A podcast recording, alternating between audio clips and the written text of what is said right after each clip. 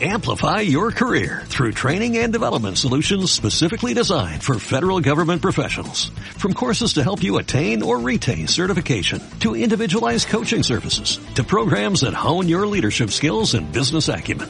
Management Concepts optimizes your professional development. Online, in person, individually, or groups. It's training that's measurably better. Learn more at managementconcepts.com. That's managementconcepts.com.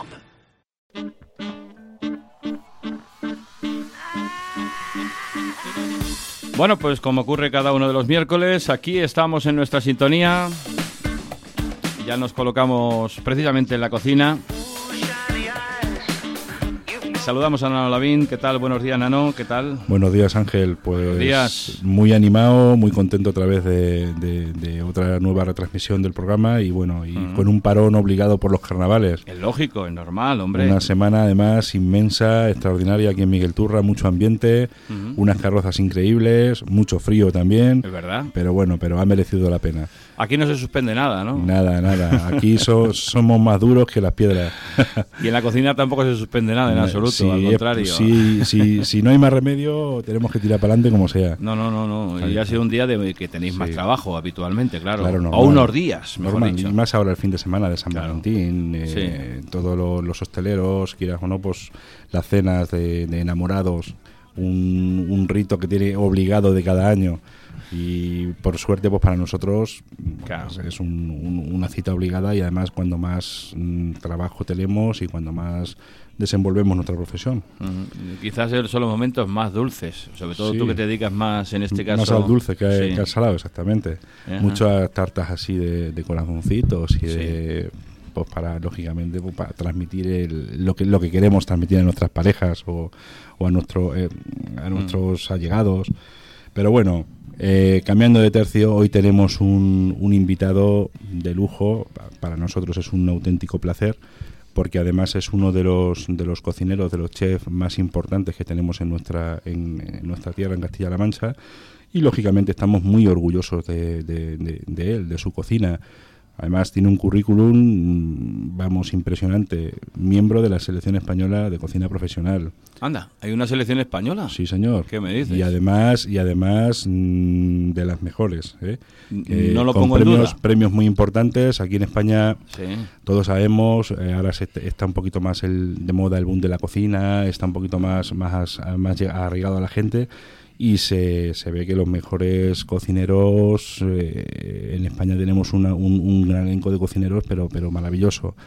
Pues el, el chef que tenemos con nosotros eh, regenta un restaurante, un restaurante de miel, uno de los más importantes a nivel nacional, porque ya empiezan a ser un referente. Sí, sí. El bodegón. Sí, señor. Rubén Sánchez Camacho, bienvenido. Buenos días, un Nano. placer tenerte aquí con nosotros. Bueno, un placer para mí estar aquí con vosotros. Sí, señor. Eh, para el que no lo conozca, que será muy poca gente, porque además este hombre, claro, lo, Es verdad, es lo verdad. digo porque, porque, porque hoy tenemos aquí un famoso. Sí, sí, sí, sí. Este hombre adema- además, además eh, lleva junto con Alfonso de Vía un programa en Castilla-La Mancha, Cocina sobre Ruedas. O sea que ya te van viendo por la calle, imagino que la gente te va conociendo. Sí, sí, además me, me tocó hacer, presentar con Alfonso, gran amigo, con un equipo excepcional de cocina sobre ruedas. Eh, me tocó hacer ese papel de, de incordiante, de malo, que mucha gente por la calle me lo recuerda. Sí, sí. No, pero ha estado divertido y la verdad es que me ha dado pues un, un empuje más, más alto en la cocina. Pero bueno, la gente se, se divierte con ese programa, se lo pasa bien y se va de, de los problemas de, a diario. Que al fin y al cabo lo que se trata, eh, que la gente eh, se olvide de los problemas y disfrute un poquito. Y qué mejor que con la, con la cocina, cocinando, ¿sabes? Entonces, quería preguntarte, ya que te tengo aquí, Rubén, porque además eh, mm, me consta que, que- que eres un chef de categoría, un poco eh, por tus inicios, para que la gente sepa lo, lo, lo que cuesta, lo duro que es llegar donde, donde estás ahora mismo. O sea, desde el principio, que nos cuentes un poquito cómo empezó Rubén, eh, qué te llevó a cocinar, un poco para las generaciones que te están escuchando nuevos, de nuevos cocineros, pues mm, un poquito tu trayectoria, Rubén. Pues mira, yo a mí me han salido los dientes en el restaurante, ten en cuenta que el bodegón lleva abierto desde el año 79. O sea, lo abrieron mis padres y bueno, pues un, mesón de toda la vida, porque realmente lo que es el bodegón es mesón, el bodegón. aunque yo la palabra mesón muchas veces la vaya un poquito quitando de, en medio, sigue siendo mesón el bodegón, nuestra página web es mesón el bodegón.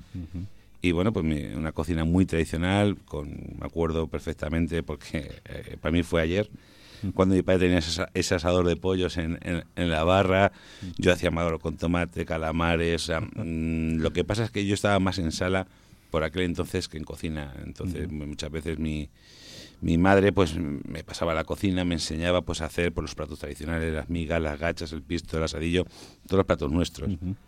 Pero claro, es una cosa que yo muchas veces a todos estos cocineros jóvenes que salen Digo, yo no, digo, yo si ahora mismo me faltara trabajo en la alta cocina, yo me pondría a hacer bocadillo de calamares o me podría hacer, me pondría a hacer un mar con tomate o me pondría a hacer cualquier cosa porque sé hacerlo.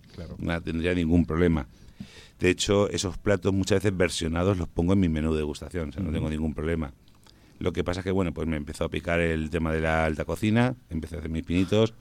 Con mi madre empecé a hacer algunos platitos pero claro, me faltaba ese empuje, ese, ese, ese, ese, detalle, esa ver cómo funcionaban otro tipo de cocinas en la alta cocina. Estuve en diferentes cocinas, pero bueno, que ya sabéis que el que más me marcó a mí en aquella época fue Manuel de la Osa. Fue el que me dijo, vente para acá. Y dice, vas a hacer esto, esto, esto, esto y esto. Estuve un tiempo con él, me enseñó pues eh, los emplatados, como los puntos de cocción, cómo tenía que hacer más o menos la cocina, porque ten en cuenta que nos separan 114 kilómetros con 100 metros, fíjate si me acuerdo del tiempo que estuve allí, y él fue el que me dijo, esto va por aquí. Entonces eh, ya volví a mi casa, pues pasé un año, realmente que muchas veces se lo digo a la gente, digo, muchas veces cuando se hace una escuela, te vas de prácticas a diferentes restaurantes, tienes un año muy malo, un año que tienes un montón de ideas en la cabeza, muchas cosas que quieres plasmar en los platos, y es un año que te salen cosas muy buenas, pero te salen verdaderos truños. Y voy a decir la palabra truño porque te salen verdaderos truños. Hasta que, bueno, ya pasa un tiempo y ya te vas acondicionando y ya vas viendo cuál es tu línea de trabajo. A mí mi línea de trabajo es una cocina tradicional, pero innovada, pero me gusta mucho trabajar pues con siempre para que el cliente siempre esté sorprendiéndose de lo que se va a comer. Yo me puedo ir a un menú de degustación de 14 pases, como tenemos en nuestro restaurante, de los cuales eh, Siete son para sorprender. Diferentes técnicas, diferentes formas de hacer las cosas, pero luego al final la gente, que es una cosa que no se olvide nadie, que un restaurante se va a comer. Claro.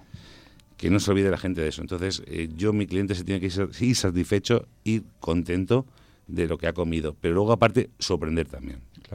Claro. Es, importante, yo pienso el equilibrio. Tiene que haber una base de buena cocina, una base tradicional, que vosotros además la tenéis, la tenéis y y además la, la, cuidéis y la respetáis.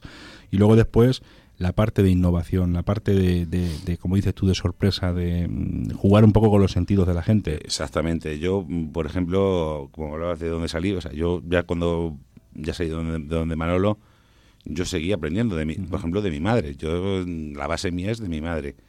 Entonces hay que respetar mucho la tradición. Y bueno, pues a poco, poco a poco, poco a poco, pues bueno, pues ya me empezó, empecé empezamos a hacer las cosas eh, bien, no es que se haya hecho nunca mal, pero mejor todavía. Y ya pues empezó la gente a llamarme, me di a conocer un poco más pues con el tema de la cocina, Madrid, eh, País Vasco, Cataluña, porque siempre he hecho cosas allí. Luego ya, como siempre pasa, pues a última hora ya en tu, en tu región, pero la verdad es que mm, me siento contento de lo que, de lo que, de lo que seguimos haciendo por ahí, de lo que sigo haciendo yo, y que te llamen para muchas cosas para participar es importante. bueno, lo que te decía, decía fuera de micro, pues eh, estoy en el equipo nacional, pero bueno, al final pues uno va haciendo, va cumpliendo años, no voy a decir que me haga viejo, sino que voy cumpliendo años.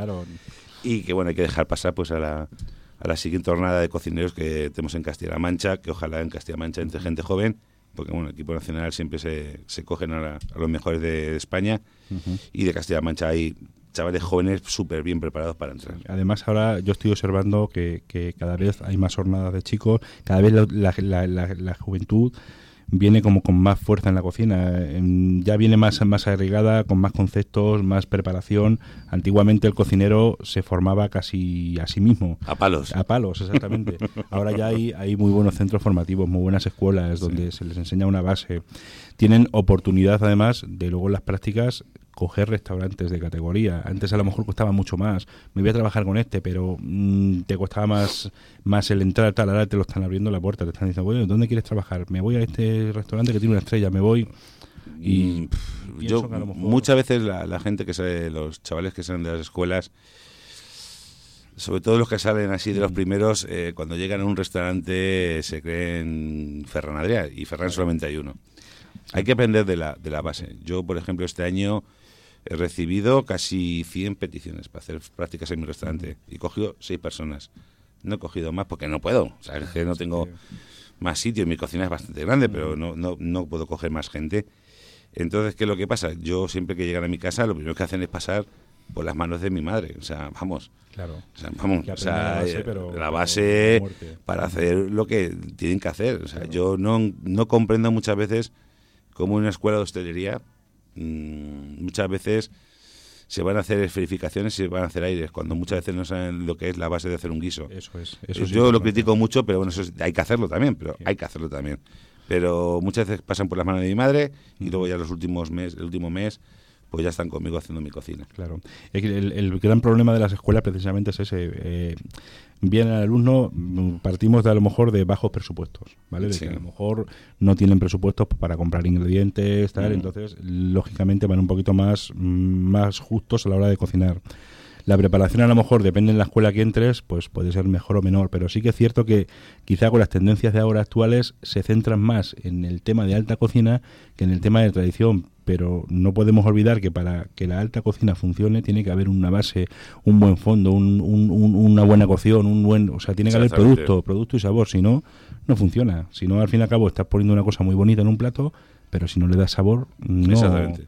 Y luego otro, otro de los problemas que veo también, a lo mejor en, en la gente joven también, es que mm, la televisión vende, que es lo que estábamos hablando de Adrià y tal, vende una imagen que no es la realidad. Para que Ferran Adrià llegue donde ha llegado o haga tal, cuánto trabajo, cuánto sudor y cuánto esfuerzo le habrá costado.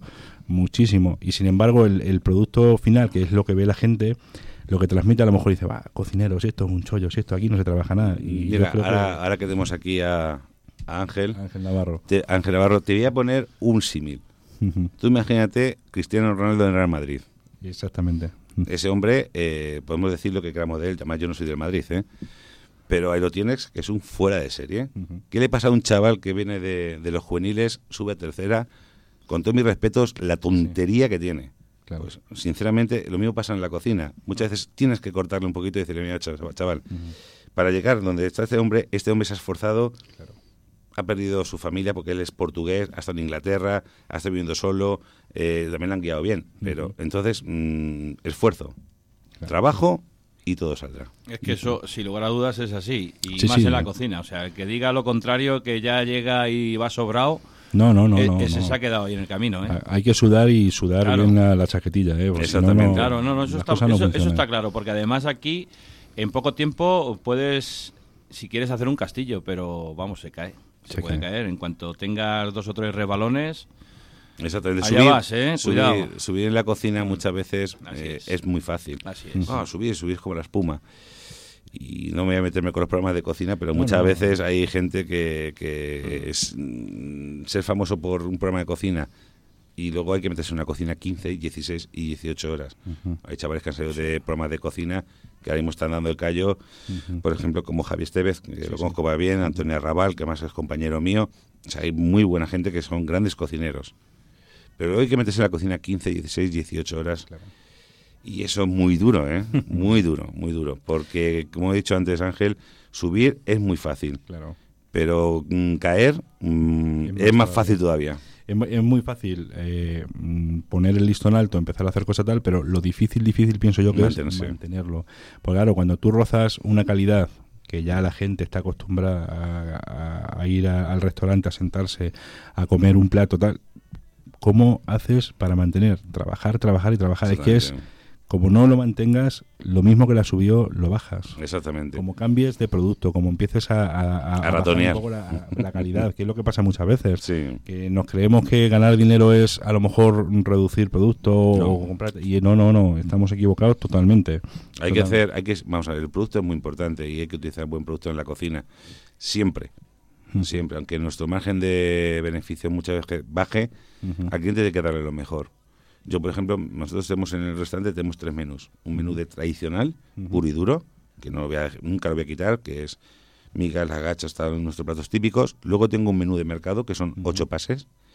Y luego tengo el gastronómico, que son 14. Ujú. Vale, el menú de mercado, que es el que te estoy diciendo, Nano, son tres aperitivos, ¿vale? Y luego siete platos.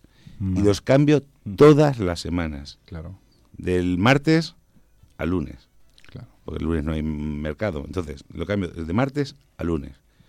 Y eso es un trabajo que tenemos en cocina, con mi equipo de cocina, que hay que cambiarlo, ¿eh? Claro. O sea, estamos hablando que son 11 platos, son tres aperitivos y luego siete platos, Cambiando todas las semanas. todas las semanas. Es muy duro, ¿eh? Sí, duro, duro. y sin bajar el, el, el nivel ni el producto y sin dejar de sorprender al cliente.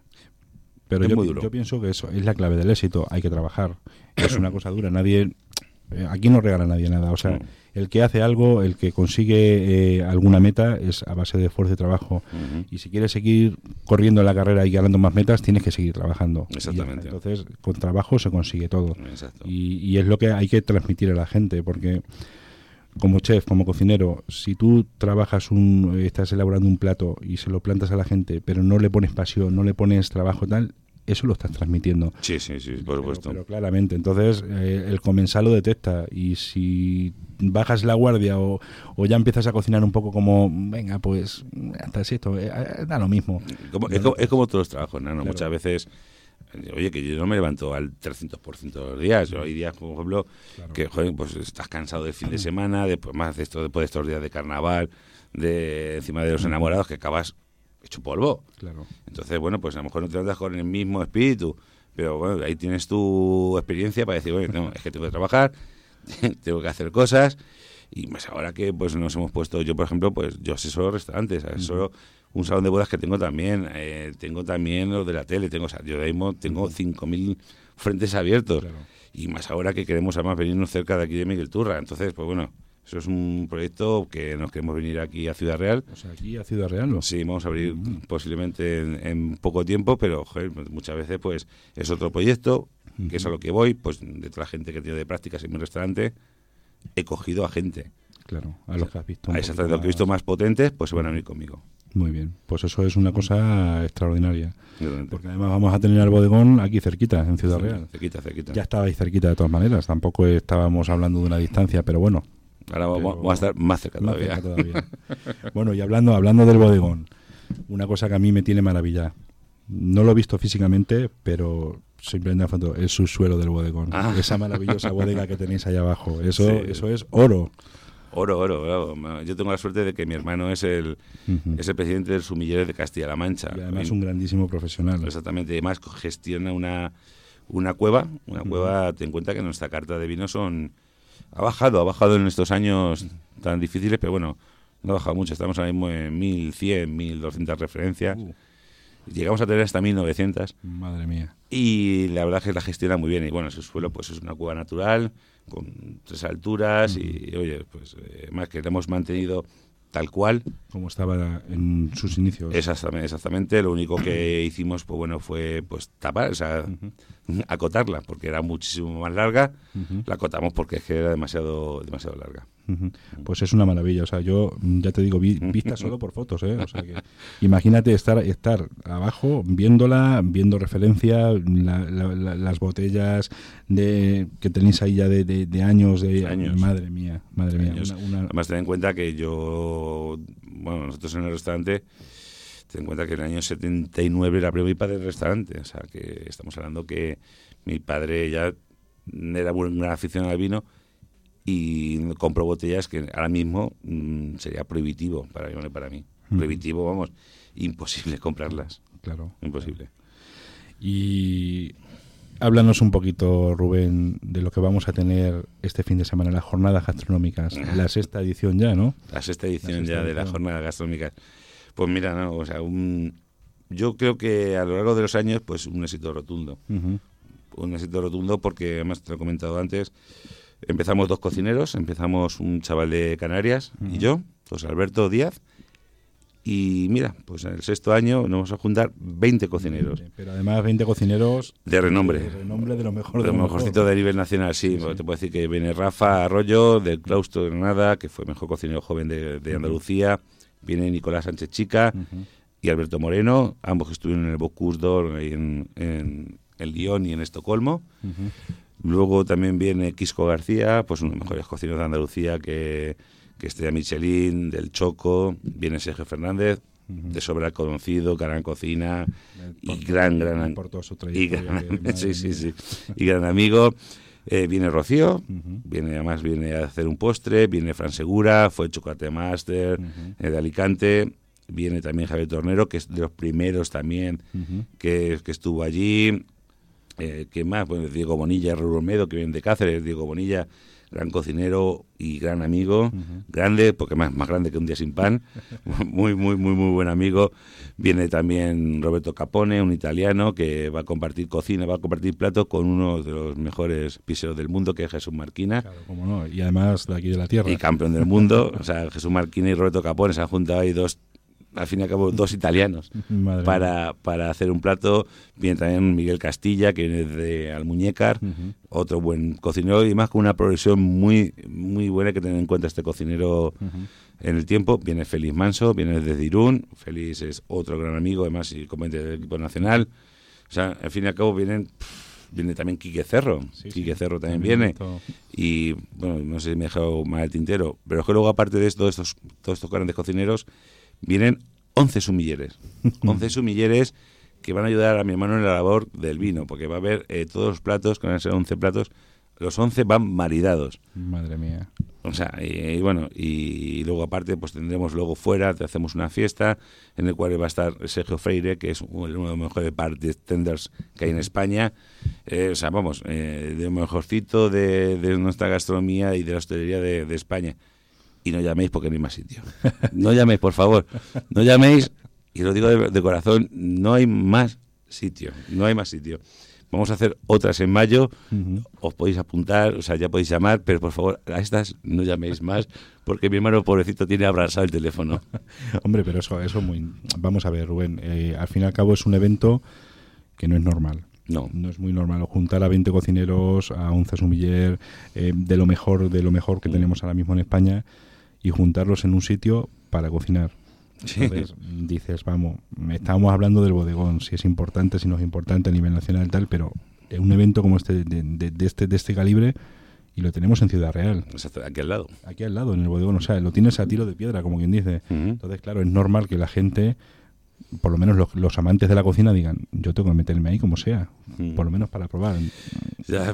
pero, que, claro, hay un cupo y ese cupo se tiene que cumplir y hemos terminado y... No hay más, no hay más. Es que mm, mi hermano me dice, Rubén dice, ¿a qué vas a Miguel Turra? Digo, pues mira, vamos a hablar un poco del bodegón, digo, y de la jornada. Dice, no, no, por favor, de la jornada no, de la jornada ya no hables, no hables más.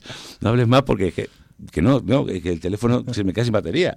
Digo, no te preocupes, digo, ya avisaré yo de que no hay sitio, digo, no te preocupes tú. no, hombre, es... Eh, por un lado, imagino que os tenéis que sentir un poco incómodos porque mm, vuestro objetivo, lógicamente, es llegar al máximo comensal posible. Lo que pasa que bueno que es imposible, llenar. Necesitamos una sala y un, y un sitio pues, pues, inmenso para, para toda la demanda que hay. Entonces los privilegiados, los primeros que llegan, son los que los que viven la experiencia mm. y ya está. Y, el que no llega, pues oye, se espera unos meses, porque si lo vais a hacer otra vez en mayo, pues oye, son unos meses nada más. Nada, unos meses. Otra vez al, al, pie del cañón, pero vamos, es, es, es un evento muy importante que no es muy normal que se dé. Normalmente hay cenas a cuatro manos o tal, pero... Ten en cuenta que esto lo hacemos una vez al año. Y hacer coincidir la agenda la agenda de 20 cocineros... Y de, y, de la calidad. tela. o sea, no se podéis ni imaginar el tiempo que llevo organizando la agenda de todos estos cocineros para que vengan. Claro. De hecho, pues me han fallado dos, dos, pero ha sido porque es imposible. Claro. Porque es que se casaron en Navidades Bueno. y se van de luna de miel en febrero. Claro, o sea, O sea, ya no- ya, bueno, si yo ya digo que tienen que venir, y ya me, bueno, sus mujeres ya me matan. Pero bueno, mayor. el año que viene pues vendrán y además que es Ricardo Sotres de Llanes, está Michelin y es Antonio Raval que abre un negocio ahora en nada, en breve. En breve, estoy esta semana lo abre. Muy bien. Entonces, Ojalá eso. le vaya muy bien, que además es un chef de, de categoría. De categoría. mejorcito que tenemos a nivel nacional, sí. Sí, señor. Muy buen tío. ¿Y cómo te dio Rubén por montar estas jornadas? Eh, ¿qué, o sea, ¿Cómo nace la idea realmente?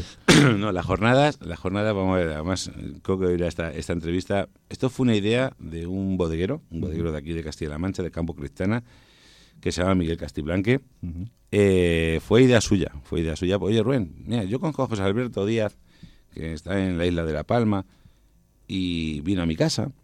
Oye, ¿por qué no montamos una- unas jornadas gastronómicas tal y cual? Y dice, mira, yo me voy para La Palma y luego me vengo yo para acá. Y eso hicimos, yo me fui a La Palma, que fue un éxito rotundo, que de hecho sigo repitiendo, o sea, yo voy todos los años. Y luego él vino aquí, y aquí fue un éxito rotundo. Y ya al año siguiente digo a, a Miguel, digo, oye, Miguel, vamos a meter dos cocineros más. Vino Sergio y Alberto. Vamos a meter un, uno que nos haga el postre, porque siempre nos incordia el postre, que siempre nos molesta hacerlo a los cocineros. Va, pues viene Javier Tornero. Y luego ya año siguiente, bueno, pues vamos a, traer- vamos a mandar a más, vamos a mandar a otro igual. Ya nos juntamos, fuimos dos, luego fuimos cuatro, luego fuimos siete, luego fuimos doce, no, diecisiete, y este año que somos veinte. Y Miguel Castillo que dice, vaya tela, Rubén. Y dice, me acuerdo el primer año que tuve que traer aquí a casi 30 personas para llenar esto, para que huba- hubiera gente en, la- en las jornadas. Y dice, ahora me dejáis dos sitios para mi mujer y para mí. O sea, no hay más sitio para mí. Digo, Miguel, lo siento de verdad. Dice, pero bueno, fue una idea, una idea que tuvo él, una idea que compartimos tanto José Alberto Díaz como yo. y, y ahí nacieron las jornadas gastronómicas. Y oye, estoy, yo estoy muy contento. Además, que se haga en mi casa. Eh, yo, por ejemplo, el día 5 de marzo me voy a Alicante porque Fran Segura me ha llamado y hay que hacer unas jornadas en Alicante y yo me voy encantado de la vida porque, porque la verdad es que compartir con esta gente, por lo menos un día o dos, Es, es compartir conocimiento, es, es todo. Todo. Es todo. es- todo. Es todo. Además que es que interiormente te llena. Sí, sí, sí, sí, bueno, la- la- el, el día que vamos a pasar, lo que vamos a vivir, los platos que vamos a hacer, cómo vamos a, intentar sorprender al comensal, cómo vamos a ver la cara, cómo disfrutan. cómo- Ujú. o sea, es que es todo, es, es un, un cúmulo que luego al final se convierte en una cosa bonita. Bonita sí, y sí, es un sí. día pues, pues que apetece hacer y que lógicamente que te llena, que te llena interiormente, ya está. Como, co- cocinero te, te, te sientes realizado. No, y sobre todo y sobre todo que cuando coincides con, con gente que viene de, de- de fuera de, de Castilla-La Mancha porque también hay cocineros de Castilla-La Mancha ¿verdad? que luego no me critiquen porque está Quique, está Javier hay bastantes cocineros de Castilla-La Mancha pero cuando vienen de fuera eh, siempre te enriqueces Claro.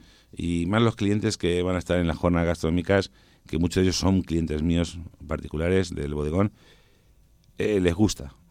Pues Les gusta porque así prueban cosas muy diferentes.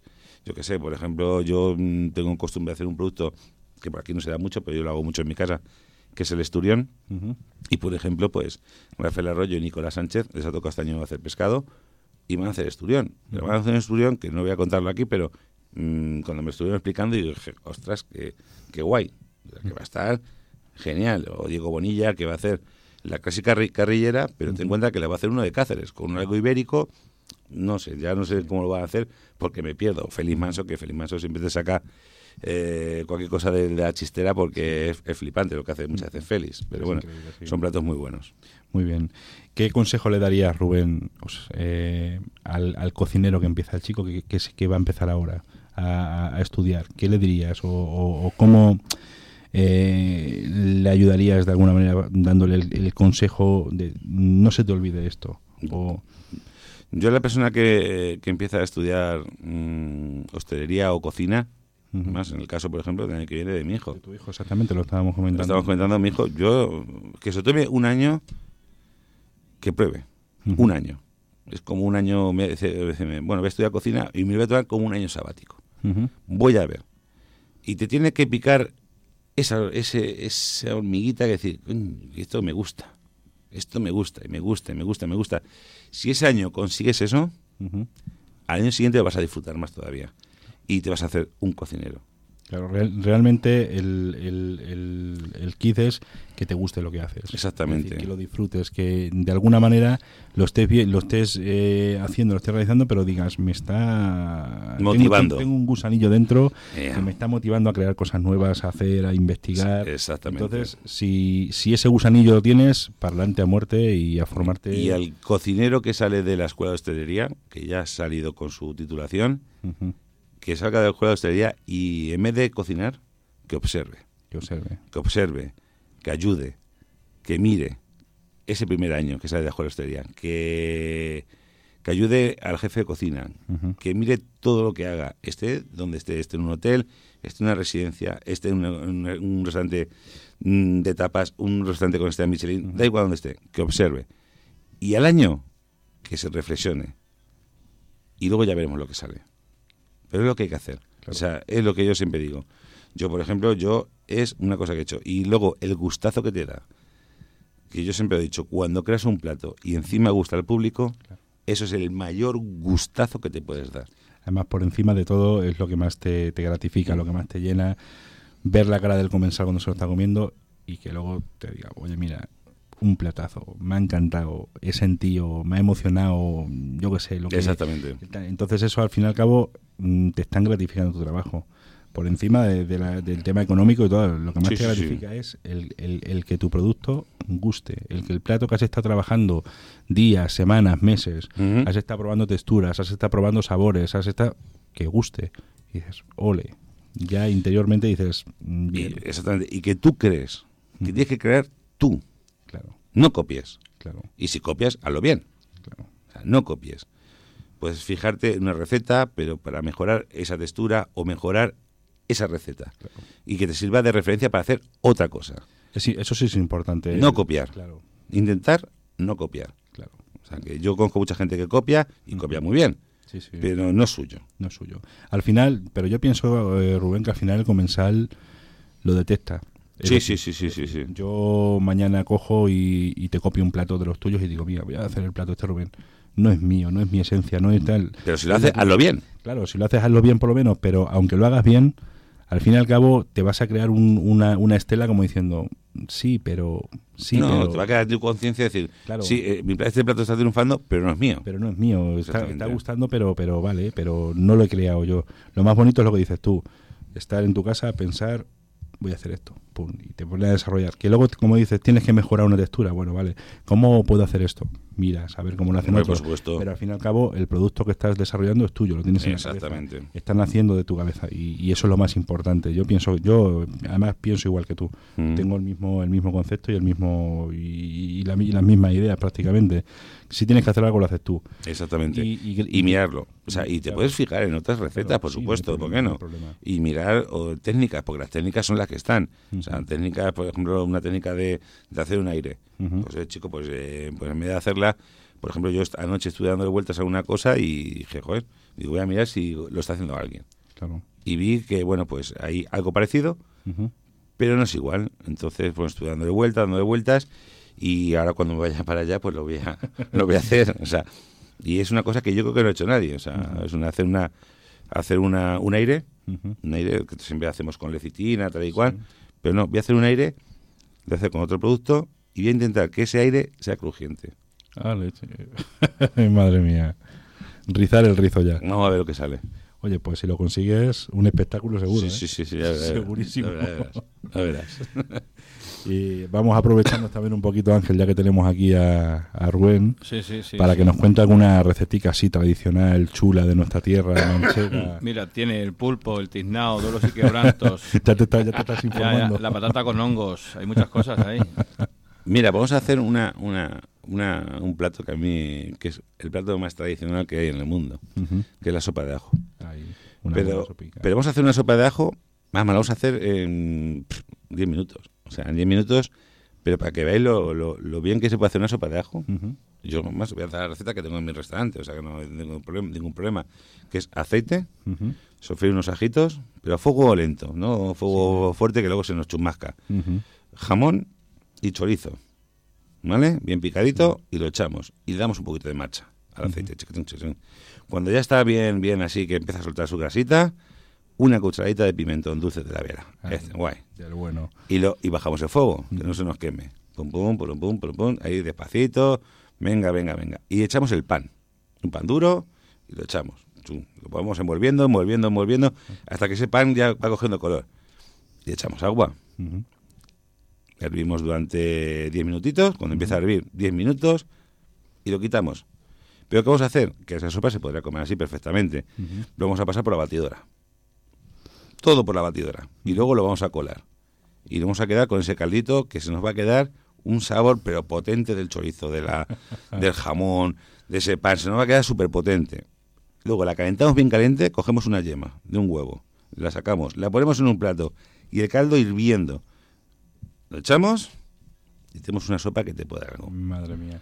Con todos los sabores, con toda la esencia. está, Tan rápida y sencilla, rápida y con un sabor potente. Ya está, no hay más. Y además, además el, con el tema de la sopa de ajo, por ejemplo, que es eh, un, un producto que mucha gente no lo consume por lo que lleva. Porque mucha gente a lo mejor es más de, ah, es que mira todas las cosas que lleva, o el ajo, el pan, tal. Pero sin embargo le estamos dando un, un caldito clarito con el huevo y punto. Ya está, no, está. no tiene. Entonces- ¿Que no te gusta el ajo? Pues leche, no le eches ajo. No le eches ajo y ya está. No, pero si much- muchas veces no te gusta el ajo, pero si no lo ves no pasa nada. Exactamente. Te lo vas a tomar, porque te tomas el caldito y el caldito tú vas a ver que está bueno, que está bien condimentado, que está en su punto y encima tiene potencia de sabor. Exactamente. Pero no digas eso en las pedroñeras porque si no... No, no, no, No, no, no, no. Es que el ajo tiene poderes curativos. Sí, sí. Y entonces eh, hay que desterrar en muchos momentos esto. Ahora que también están también con, bueno, su, con su ajo salud, negro, su negro también y, y todas las, la- las ventajas. Las Si me, ventajas, oyera, sí. si me oyera Manolo decir que el ajo es malo, bueno, me- Al contrario, no, me no, me si estás ensalzando, y además has dicho una sopa de ajos, lo digo para posibles, eh, en este caso, eh, pupilas gustativas, que no le guste el ajo, el Mm. Claro, ajo, claro. Hombre, tampoco es que te pongas a ti borrado, pero Hay que un, bueno. hay un plato, Ángel, Dime. que es un plato, mm, yo creo que va a estar siempre ahí y va a estar en los anales de la historia, que es el plato para ajo fría de Manuel de la Osa. Ah. Vamos, ese plato va a ser, vamos, ese va a estar siempre. Además, mm, daros idea que yo aprendí a hacerlo, o sea, aprendí a hacerlo y no lo hago nunca en mi restaurante, nunca, lo que decimos de... Pero yo sí me lo hago para mí. O sea, de vez en cuando digo, bueno, pues me voy a hacer mis sopitas de ajo fría de Manolo y me la hago para mí, o sea, no tengo ningún problema y me la hago para mí, para mi hermano, o sea, para mi, para mi gente. Una mala hice en una cena familiar, o sea, que pero me la hago para mí, Claro. ¿entiendes? Y la sopa de ajo fría de Manolo, vamos, es algo impresionante. De otro, de, Realmente. de otro planeta. Sí. Exactamente. Pues nada, Rubén, un placer. Mm, Si tienes algo, algo que decir o algo que, que quieras un poquito pues eh, comentar a los oyentes y tal, eh, de todas maneras decirte que esta es tu casa para lo que quieras. Cualquier cosa, cualquier evento, cualquier eh, plato, cualquier mm, día que digas tengo que decir esto a la gente, sabes que aquí es tu casa, la Muchas la gracias, Nano. abierta y, y además para nosotros es un placer tenerte aquí. La próxima vez, cuando ya estemos cerquita de, de inaugurar o, o de hacer lo que hagamos en Ciudad Real, que espero que sea dentro de poco tiempo, os entraré- o me vendré aquí, te llamaré, te lo diré. Y por favor no llaméis para las jornadas, por favor, no llaméis que está lleno, eh, por favor. Tu hermano te lo agradecerá. Chicos, no, no, no, no, llaméis para las jornadas, por favor. No. Para las de mayo sí. La de pero- mayo sí. Pero dejar pasar una semana, por Eso, lo menos. por favor. Que Ramón esté un poquito más, más desahogado. Pues nada, Rubén, un placer tenerte aquí en el programa y ya te digo que para nosotros es un orgullo y tener aquí un referente de cocina a nivel nacional. Y oye, mejor no podemos em, terminar la mañana del miércoles, Ángel. No, no.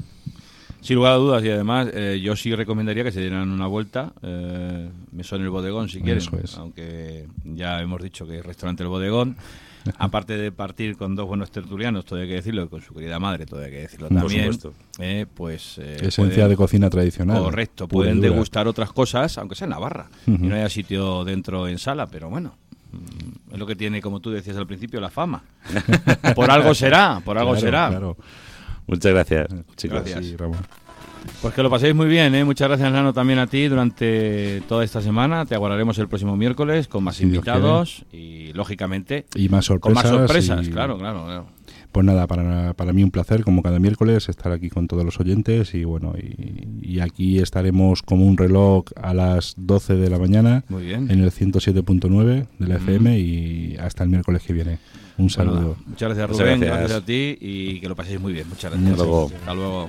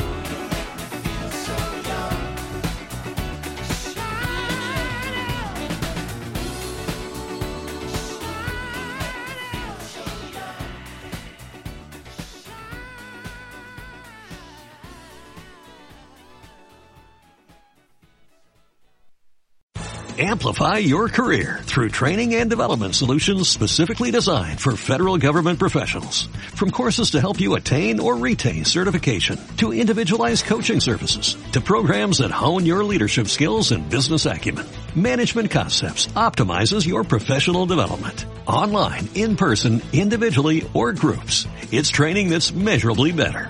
Learn more at managementconcepts.com. That's managementconcepts.com.